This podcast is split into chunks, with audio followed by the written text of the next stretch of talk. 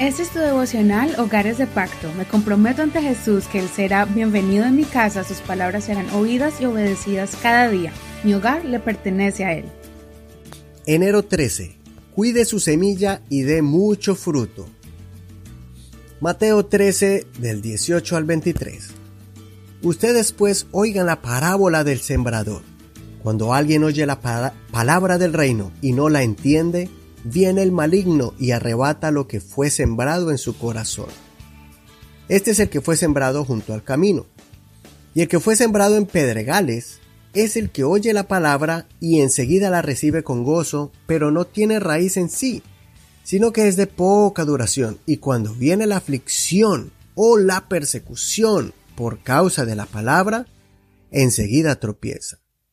Y el que fue sembrado en espinos, este es el que oye la palabra, pero las preocupaciones de este mundo y el engaño de las riquezas ahogan la palabra y queda sin fruto.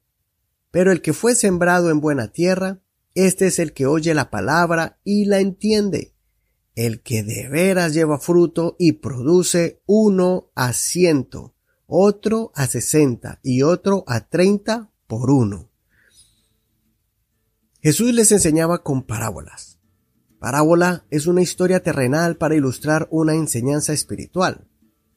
A la parábola del sembrador es importante prestarle o ponerle mucha atención porque nos muestra las diferentes etapas que debemos superar como creyentes para poder retener la palabra de Dios y pueda darnos crecimiento espiritual. La semilla es la palabra de Dios.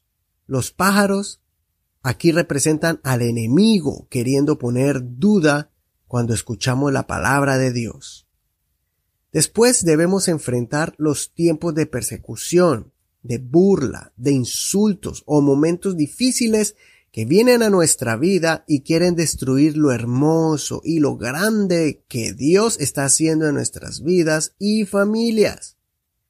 Sea fuerte ante el bullying, la violencia, o acoso que recibirá tal vez en la escuela o donde viva, por marcar una diferencia, por ser diferente, por no dejarte llevar por las corrientes que estén de moda, por no actuar o vivir como todo el mundo. En la siguiente etapa, estemos bien alerta. Debemos estar atentos cuando tengamos que enfrentar momentos que nos llenan de ansiedad y preocupaciones. Tenemos que estar preparados para enfrentar momentos que nos van a querer quitar la mirada del Señor cuando nos enfocamos tanto en las atracciones y ambicionar tanto las riquezas terrenales que ahoguen las riquezas celestiales.